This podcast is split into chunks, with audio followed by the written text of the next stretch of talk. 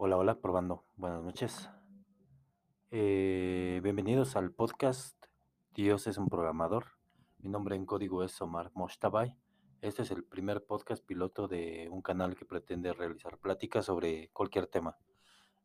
Eh, lo, lo que queremos hacer es eh, realizar estos podcasts abordando los temas desde una perspectiva crítica, objetiva y estructural. Eh, mi nombre, como ya dije, es Omar Mostabay. He sido desarrollador de aplicaciones desde más de 10 años. Eh, digamos, soy un programador. Junto con otros compañeros, también programadores, hemos decidido tener este canal para poder platicar eh, con ideas frescas eh, y objetivas sobre lo que acontece todos los días, tanto en política, en nuestra vida diaria, en la relación con nuestros compañeros de trabajo hasta relaciones, relaciones interpersonales sobre todo. Eh, ¿Por qué tenemos el título tan atrevido? Dios es un programador.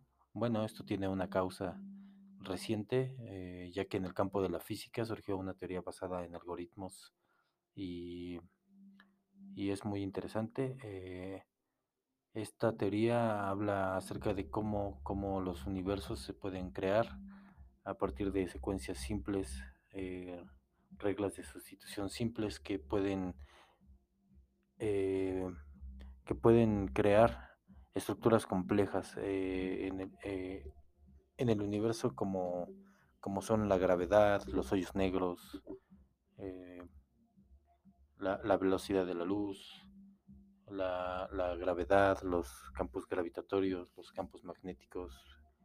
Casi, casi todo lo que existe en física se podría explicar eh, basado en esta teoría reciente. Eh, falta estudiar bastante esta teoría, pero confiamos en que los temas que vamos a abordar eh, se pueden se pueden platicar desde esta perspectiva de un programador, de algoritmos, de autómatas, de cosas que vemos en, en ingenierías, por ejemplo. Para dar un ejemplo, podemos analizar cuál es el comportamiento y por qué una persona responde diferente a otras personas a la misma señal de entrada.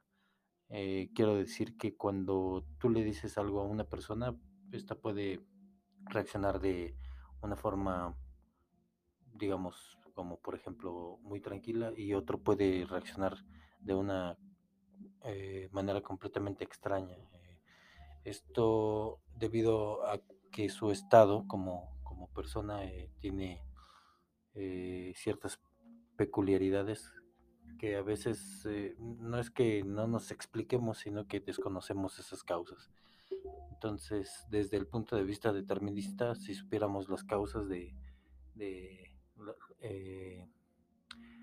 todas las causas, los estados de las partículas o de los comportamientos del ser humano, podríamos saber lo que va a ser en el futuro. Sin embargo, no, no conocemos, incluso una persona no conoce eh, o no es consciente más bien de su estado de su estado mental, digamos, por lo que incluso uno mismo se puede sorprender sobre el, sobre las emociones que podemos sentir.